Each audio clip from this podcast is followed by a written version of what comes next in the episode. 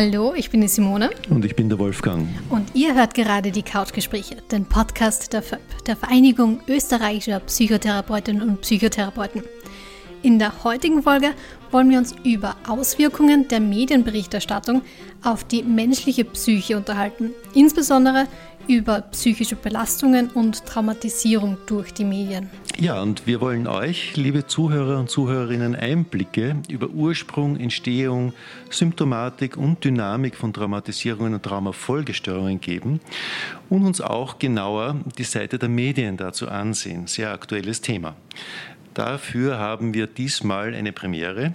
Äh, zwei Gäste zu uns eingeladen, und zwar einerseits Thomas Weber, Ausbildungsleitung, Ausbildungsleiter von Traumafokus, Psychotherapeut, Buchautor, Psychologe. Ich glaube, ich habe nichts aus. Will noch was auslassen, Thomas? Herzlich willkommen, jedenfalls. Herzlich willkommen. Dankeschön für die Einladung. Und ähm, dann ist auch noch Luis Paulitsch bei uns. Er ist Jurist, Mitarbeiter des österreichischen Presserates, äh, zuständig dort für Öffentlichkeitsarbeit.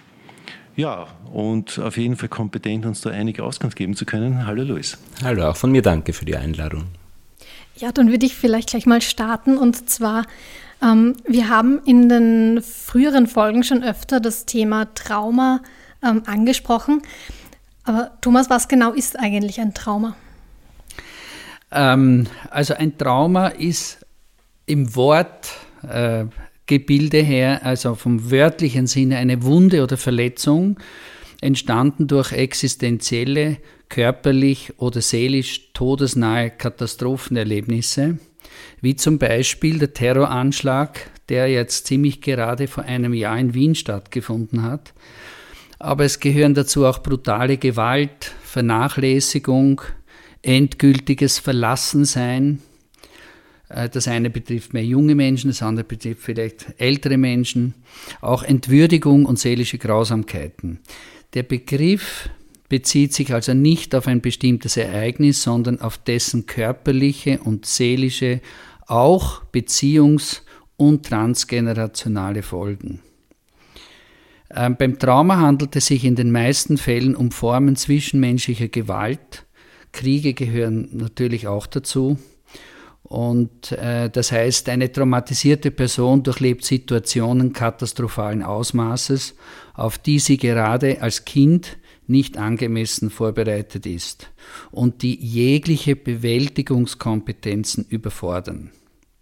Also es kann sowohl direkt im Anschluss an die Traumata als auch mit erheblicher zeitlicher Verzögerung, das sind Monate bis Jahrzehnte in Erscheinung treten. Das einmal vielleicht nur grob zusammengetragen. Mhm. Und welche Symptome ähm, sind dann so üblich bei den Betroffenen?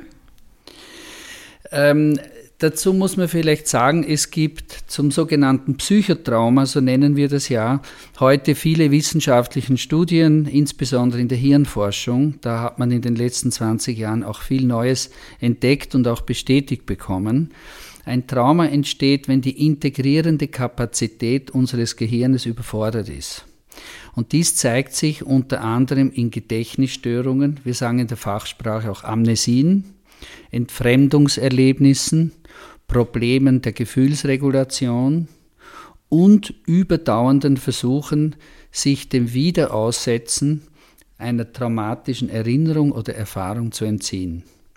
Darf ich da nachfragen gleich? Weil, ähm, weil wenn du sagst, es ist eine Art Überforderung, ein Overload eigentlich irgendwie. Nicht? Also man, denkt, man erinnert sich sofort an Computer, dass Computer sowas auch irgendwie haben, nicht? dass man ihnen zu viel Input gibt. Es gibt auch diese Geschichte aus der Psychoanalyse kommend, dass man manche Dinge, also wenn, also ich glaube, das war der Freud selber, der gemeint hat, ähm, man kann das Körperliche mit dem Seelischen durchaus vergleichen. Wenn wir Dinge essen, die wir nicht verdauen können, dann, äh, dann führt es auch zu jede Menge Problemen, die wir dann kriegen, also Vergiftungserscheinungen und so weiter. Und es gibt auch Seelisches, das wir offenbar nicht verdauen können und das dann so äh, eine Art Guerilla-Dasein in unserem Unterbewusstsein oder im Unbewussten führt. Würdest du dem zustimmen. Genau, also das heißt, die Überschwemmung passiert dadurch, dass es nicht im Gehirn eingeordnet werden kann. Nicht? Also wie Erfahrungen, die vielleicht auch belastend sind, was weiß ich, sagen wir, jemand hat sich verletzt, ja, und muss vielleicht auch lange äh, Schmerzen erleiden, Sportverletzung, aber es steht in einem Zusammenhang, wo auch klar ist, das wird wieder gut, es braucht Physiotherapie und so weiter. Das ist einordnbar und wird dann sozusagen wie in der Bibliothek, also im Gedächtniszentrum, wo unser alles gespeichert wird, eingeordnet. Bei den Traumata ist der Unterschied, dass es nicht eingeordnet äh, wird und ständig aufpoppen kann durch verschiedene Dinge.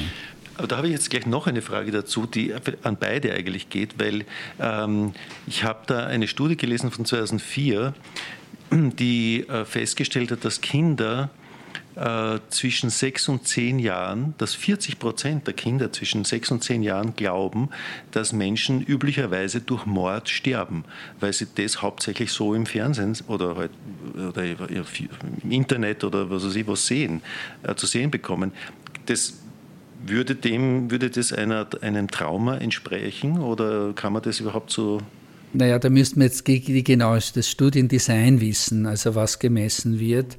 Ähm, es war ja, man kann sich ja fragen, wie wird eigentlich das Wort Trauma, deswegen habe ich das ein bisschen äh, genauer klinisch erklärt, verstanden und es ist ein Wort, das ja fast in aller Munde ist. Der hat jetzt sicher ein Trauma oder äh, es gibt sogar auch im professionellen Kollegenkreis immer wieder Fehlinterpretationen, dass mir auch äh, Klienten, Menschen überwiesen werden, die angeblich ein Trauma haben oder dass ein Trauma vorliegen wird. Das kriegen die natürlich auch zu hören, was nicht besonders vorteilhaft ist. Und es stellt sich dann heraus, dass es nicht um ein, äh, um ein Psychotrauma sich handelt, sondern um eine Belastung oder um einen Konflikt und so weiter.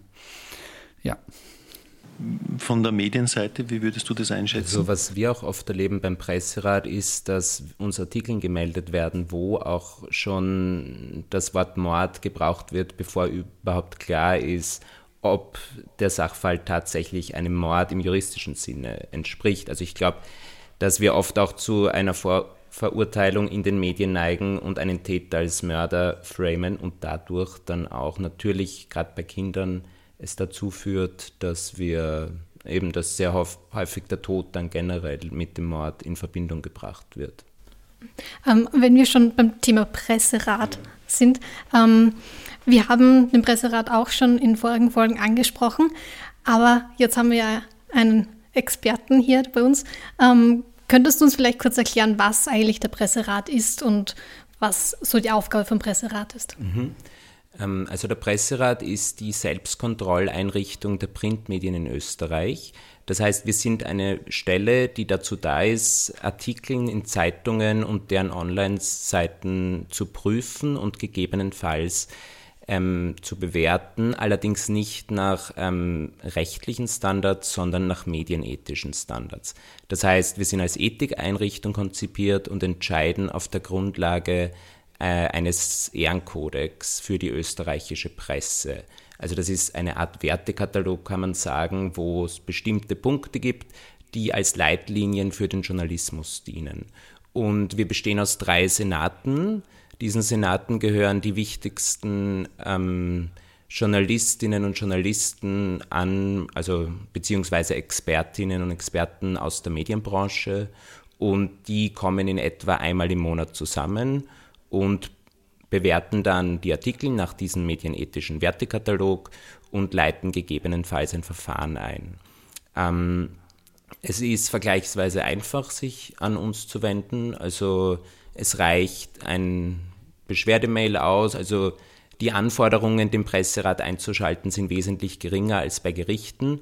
Dafür geben wir lediglich ähm, Entscheidungen heraus, die Mahn- und Appellcharakter besitzen. Also wir haben jetzt keine Sanktionsmöglichkeiten, wobei wir auch als Schiedsstelle konzipiert sind. Das heißt, wenn jemand individuell von einem Artikel betroffen ist, dann und das Medium ist Mitglied beim österreichischen Presserat, dann kann es zu einem Beschwerdeverfahren kommen und dann ist das Medium auch verpflichtet, gegebenenfalls die Entscheidung zu veröffentlichen.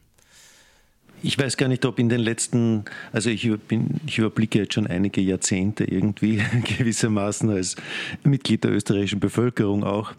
Ähm, und ich bin nicht sicher, mein Eindruck ist, dass es eine Art Aufmagazinieren gibt äh, was äh, Dramatik betrifft oder Berichterstattung betrifft, wie, wie reißerisch etwas dargestellt wird. Ist das nur so ein Eindruck oder, oder findet es tatsächlich statt? Ähm, also es ist schwer, das generell zu sagen. Also was wir schon beobachten können, ähm, dass bestimmte Bereiche aus einer medienethischen Sicht äh, in den letzten Jahren im Journalismus besser geworden sind. Also da werden wir wahrscheinlich noch dazu kommen, aber gerade wenn es auch um den Opferschutz geht, sehen wir, dass gewisse Medien wesentlich sensibler heute damit umgehen als noch vor 10, 15 Jahren. Vielleicht muss ich auch dazu sagen, den österreichischen Presserat gibt es in Österreich erst wieder seit 2010. Damals wurde er neu gegründet und seither ähm, sind unsere Senate auch dafür zuständig und prüfen ähm, Artikel wieder nach dem Ehrenkodex. Und dementsprechend würde ich auch sagen, dass sich seit damals vieles verbessert hat in der Berichterstattung. Aber es stimmt natürlich, in der heutigen Zeit ist nach wie vor es leider zunehmend gang und gäbe dass man auch durch die sozialen Netzwerke dazu neigt, zuzuspitzen, zu dramatisieren, vermehrt auch in Schlagzeilen zu denken. Aber ich würde sagen, das ist wahrscheinlich ähm, jetzt gar nicht ein Problem speziell des österreichischen Journalismus, sondern das sehen wir weltweit, dass einfach es zunehmend in den Medien zu einer Schnelllebigkeit kommt. Und ja, man wird sehen in den nächsten Jahren, ob es hier möglicherweise Verbesserungen gibt oder ob das schlimmer wird. Aber das hängt sicher auch viel davon ab, wie sich Medien allgemein in den nächsten Jahrzehnten entwickeln werden. Mhm.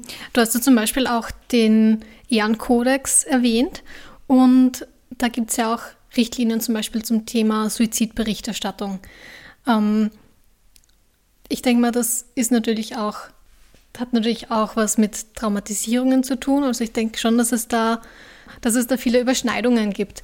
Also mit der Suizidberichterstattung, dass es da schon zu Traumatisierungen führen kann. Also ich, ich, bin froh, dass ich dazu jetzt auch was sagen kann, weil ich sehe das, ich bin etwas überrascht, dass äh, Sie von einer größeren Sensibilisierung heute sprechen. Ich habe einen ganz anderen Eindruck, und zwar, dass leider in unseren Medien, insbesondere den Boulevardmedien, ja, die sind angereichert mit angsterzeugenden Überschriften und Bildern, unbestritten von Menschen, die gerade Leid und menschliche Not erfahren.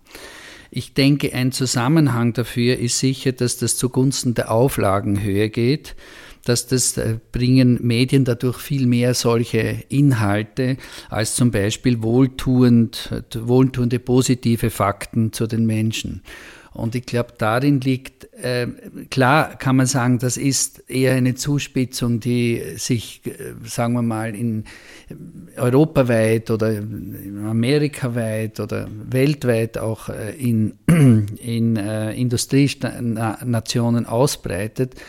Aber ich sehe das wirklich ähm, dass die Auswirkungen, das Problem ist, dass die Auswirkungen einer Abstumpfung oder zunehmenden Ängstlichkeit gegenüber solchen Kurzberichterstattungen äh, in unserer Gesellschaft erkennbar äh, macht und sich äh, und das auch neue Gefahrenpotenziale schafft, wie zum Beispiel Vergeltungsschläge durch bewaffnete Amokläufer und so weiter. Also, aber jetzt sind wir sozusagen mitten im Thema auch drinnen, wo wir wahrscheinlich diskutieren können. Ähm, da sehe ich schon Auswirkungen auch äh, tagtäglich, also auch in meiner Praxis, aber da werden wir wahrscheinlich noch näher darauf eingehen. Also ich, ich gebe Ihnen total recht, dass teilweise es noch immer sehr kritisch zu bewerten ist, wie in den Medien gewisse Bilder gebracht werden und auch ähm, teilweise, wie über Terrorattentate berichtet wurde vor einem Jahr. Da werden wir wahrscheinlich noch nachher ausführlich darüber sprechen. Ich habe es nur konkret darauf bezogen, dass man beobachten kann, dass zum Beispiel gerade in der Suizidberichterstattung mittlerweile die meisten Medien einen Hinweis unterhalb jedes Artikels bringen, äh, was die Suizidprävention betrifft. Auch oft bei dem Thema Gewalt gegen Frauen können wir beobachten, dass die Medien mittlerweile konkrete Hilfsangebote unterhalb der Artikeln ähm, anführen. Und also jetzt konkret aus der Arbeit des Presserats, was mir auffällt, dass speziell bei den Boulevardmedien es vor vielen Jahren noch ein großes Problem gab, was die Verpixelung betrifft bei Opferfotos. Also sehr häufig unverpixelte Bilder von Opfern zum Beispiel auf Titelseiten gezeigt wurden. Und in den letzten Jahren kann man beobachten, dass einige Boulevardzeitungen durchaus beginnen, ähm, keine Opferfotos ohne Einwilligung mehr zu bringen oder dann entsprechend zu verpixeln. Also ich denke schon natürlich, es ist noch immer ein Problem, aber ich glaube durchaus, dass in manchen Bereichen auch ein Lerneffekt über die letzten 10, 20 Jahre stattgefunden hat. Und ja, man wird sehen, ob das, also ob es statistisch jetzt wirklich belegbar ist, kann ich nicht sagen. Ich kann es nur aus, der, aus dem Blickwinkel jetzt des Presserats bewerten und da haben durchaus Verbesserungen auf diesen Gebieten stattgefunden.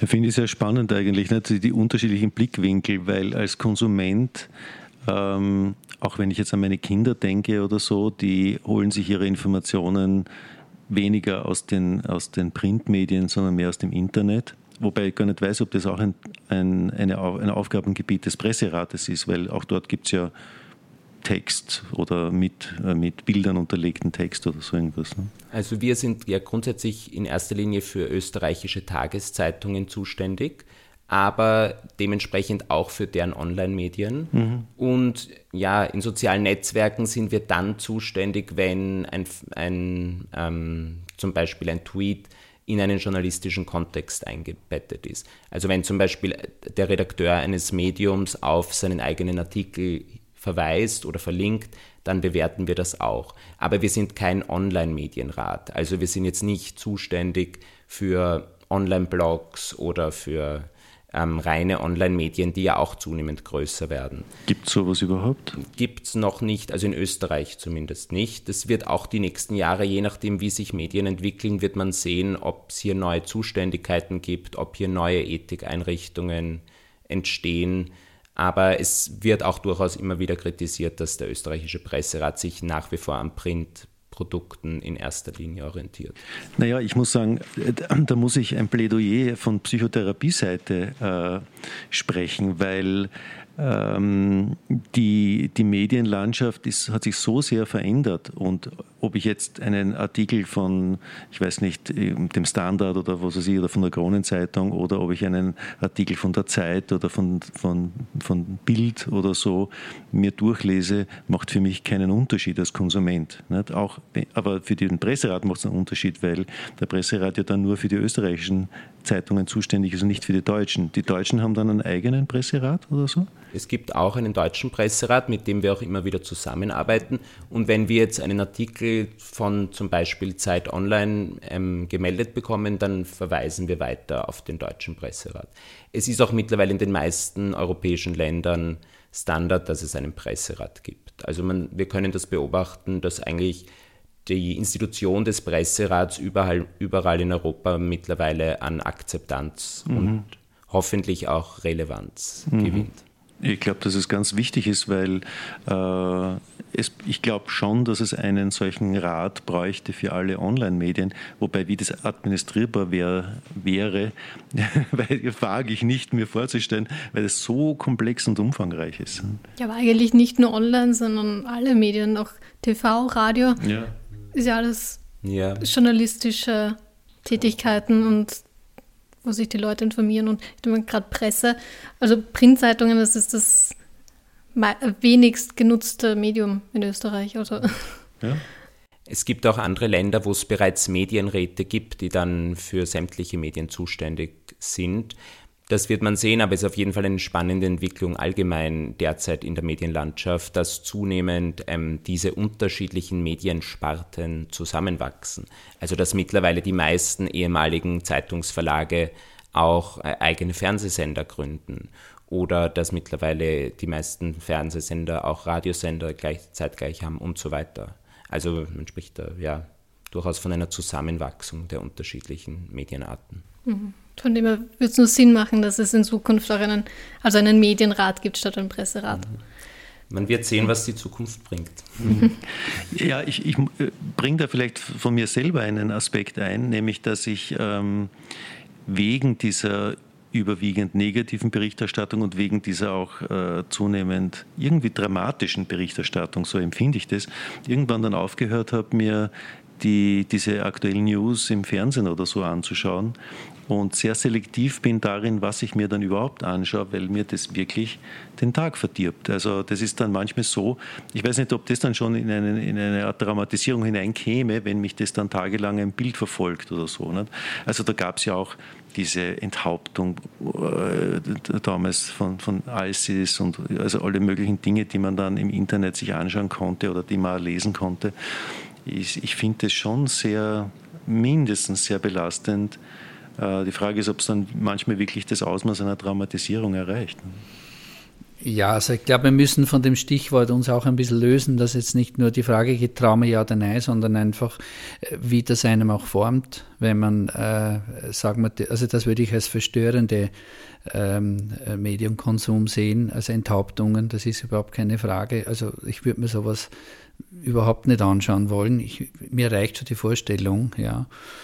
Ähm, aber das ist, ähm, und auch Belastungen. Ich glaube, es geht um den Mix. Ja? Also wenn unsere Medien, und ich bleibe jetzt bei unseren Medien äh, und nicht so ganz allgemein, mehr, sagen wir mal, Durchwachsung ist, dass einfach in den Medien es gut ist, dass es auch in der Headline, in den ersten fünf Seiten, äh, auch Berichterstattungen gibt von Dingen, die auch spannend sind, wertvoll sind, was weiß ich, äh, gerade wir sind jetzt gerade in dieser Klimasituation. Es geht zum Beispiel darum, dass es an vielen Fachkräften fehlt. Für diese Voltaik habe ich zum Beispiel wo gelesen.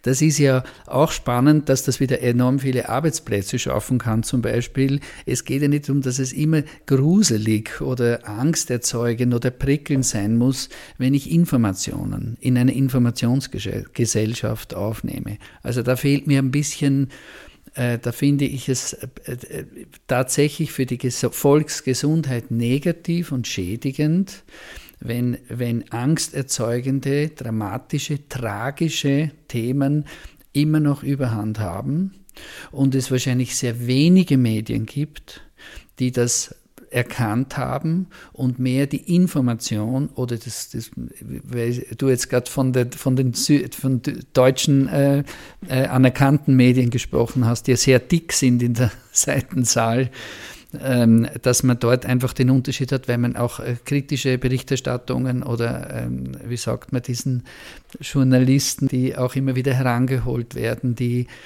ja einfach schreiben, was in unserem in unserer Welt passiert. Ja, ähm, wobei ich dazu auch einwenden würde, dass man derzeit beobachten kann, dass in den einzelnen Zeitungen neue Ressorts genau die versuchen, dem gerecht zu werden, entstehen. Also es gibt zunehmend mehr Umweltressorts oder Zukunftsressorts für digitale Fragen. Also ich meine, es ist natürlich wieder abhängig von welchem Medium man spricht, aber man sieht, dass durchaus die Medien da auch versuchen, ähm, für mehr Themenvielfalt da zu sein. Nur es ist natürlich auch ein Problem, dass wir haben, dass äh, über die Fälle, auf die Sie anspielen, die Themen Kriminalität und Gewalt, auch natürlich irgendwo ein gewisses öffentliches Interesse befriedigen, das natürlich da ist. Also wenn ein Mordfall ähm, passiert ist, hat die Öffentlichkeit natürlich auch ein berechtigtes Interesse, darüber aufgeklärt zu werden. Dasselbe bei einem Terroranschlag. Und genau da kommt dann die Medienethik, würde ich sagen, ins Spiel, weil es ist die eine Sache, das Informationsinteresse anzuerkennen, aber die andere Frage ist dann trotzdem, wie berichte ich darüber? Wie berichte ich sensibel, dass ich eben genau nicht mit meiner Berichterstattung auch einen möglicherweise retraumatisierenden Effekt dann erzeuge auf die Betroffenen oder im Gesamten auf die Leserschaft? Ich, ich sehe in Thomas äh, Kopfschütteln. Ich glaube, er denkt das Gleiche wie ich, nämlich die Frage wirklich, ob man über das berichten muss. Ne? Also äh, über, über Mordfälle oder so. Ich weiß also, nicht, ob, das, ob ich, ich, deine Gedanken wo, lesen kann. Wo es mich jetzt ein bisschen gejuckt hat, war beim Stichwort Interesse. Ich glaube, das ist ein bisschen die Henne- und Ei-Frage. Ja? Man kann natürlich sagen, natürlich, wenn, wenn ähm, die höchsten Auflagen erzielt werden bei Medien, wir wissen, um welche es geht, wir brauchen jetzt die Namen nicht nennen, und auch Digitalmedien zählen natürlich dazu. Da gibt es auch ein sehr berühmtes. ähm, das, ähm, wenn die sozusagen das meiste Publikum anziehen, weil sie ja, äh, tragische Inhalte haben, dann ist die Frage, weckt das vielleicht eben auch Interesse, auch von, Sie müssen sich vorstellen, da sind ja viele Unbeteiligte, ja, die durch die Medien etwas lesen. Also nehmen wir das Beispiel zum Beispiel von, dem, äh, von diesem Terroranschlag vor einem Jahr. Ähm, es ist wahrscheinlich manchen bekannt, vielleicht aber vielen nicht bekannt, dass ein sehr großes Engagement war, während das und nachdem das abgelaufen ist, Mitgefühl war, Kerzenlichter war, also alles Dinge, die einem positiv zu Herzen gehen. Aber was denn mit diesen Menschen, mit den Angehörigen dieser vier Mordopfer passiert ist, ja, wissen wir heute auch, nämlich erschreckend wenig. Und das, es gibt auch, also das, das Trauma ist nicht nur, wenn ein Ereignis abläuft, wie ich vorhin äh, abläuft, wenn ich, wie ich vorhin sagte, sondern äh, wie dann der Mensch damit zu tun hat. Ja? Also im Stich gelassen werden ist gerade nicht sehr heilsam. Da, da ging es natürlich, äh, dass die, äh, wenn ich ins Detail gehen darf, ähm, diese Angehörigen die Begräbnisse selber bezahlen mussten. Es gab da überhaupt kein, das Opferschutzgesetz haben wir, ich bin sogar selber da auch involviert, also nicht im Gesetz, sondern in den Ausschützungen dieser Töpfe, weil ich eben Verbrechensopfer auch äh, behandle. Also da, da finde ich, äh, wird viel zu wenig darüber geredet, was passiert eigentlich mit denen. Ich kann mir schon vorstellen, dass das auch Interesse weckt. Aber warum das dann nicht passiert, wieso unsere Politik insbesondere da so zögerlich ist, würde wahrscheinlich auch die Medien Druck machen können, dass da was passiert. Ja, mit diesem Thema geht es im nächsten Teil weiter. Luis Paulitsch wird uns dann unter anderem erzählen, wie der Presserat beim Terroranschlag in Wien vor einem Jahr agiert hat und Thomas Weber wird erläutern, inwiefern die Medienberichterstattung zu derartigen Ereignissen die Psyche von Betroffenen oder Angehörigen negativ beeinflussen kann. Außerdem sprechen wir über mögliche Lösungsansätze und Vorschläge.